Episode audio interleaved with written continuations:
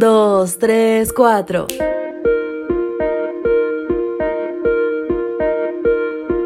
Es la experiencia de un líder que tenía una tarea descomunal frente a sí. Mis queridos amigos, bienvenidos, ya están en su lugar. Este es el espacio preparado por Evangelike solo para ti y es el devocional matutino para jóvenes. Con mucha alegría te recibo y te doy la bienvenida. Soy Ale Marín, tu servidora desde la Ciudad de México, que como siempre le da mucho gusto compartir estos textos contigo. Fortalece nuestras manos será el título a explorar esta mañana. Y Nehemías 6:9 nos dice: En realidad, lo que pretendían era asustarnos, pensaban desanimarnos para que no termináramos la obra. Y ahora, Señor, fortalece mis manos.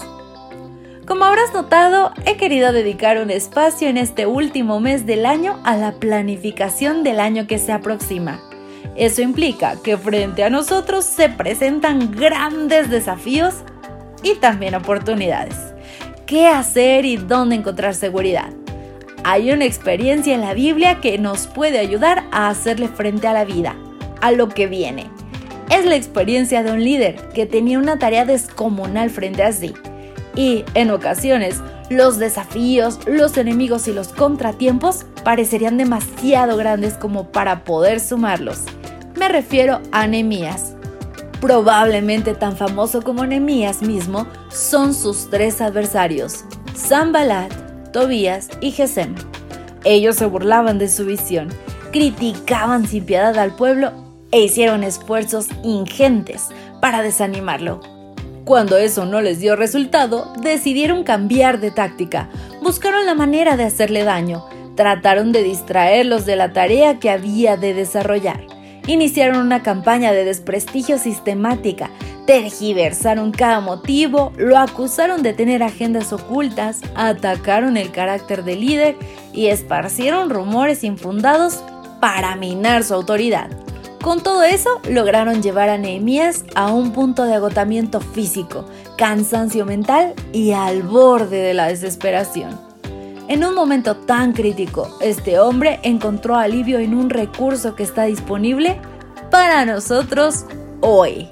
Al fin y al cabo, en cada una de sus crisis de liderazgo había salido adelante de la misma manera.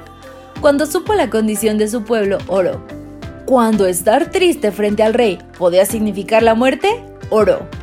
Cuando inició la muralla, superó los ataques de Zambalat orando. Y ahora, al borde del quebrantamiento, oró nuevamente. La oración de Nehemías fue: Fortalece mis manos. Y esa ha de ser nuestra oración hoy. Porque si Dios te colocó donde hoy estás, entonces lo mejor siempre será pedirle que nos fortalezca y nos ayude a terminar lo que Él nos ha encomendado. ¿Qué pasó con Nehemías? Terminó de reconstruir el muro en 52 días.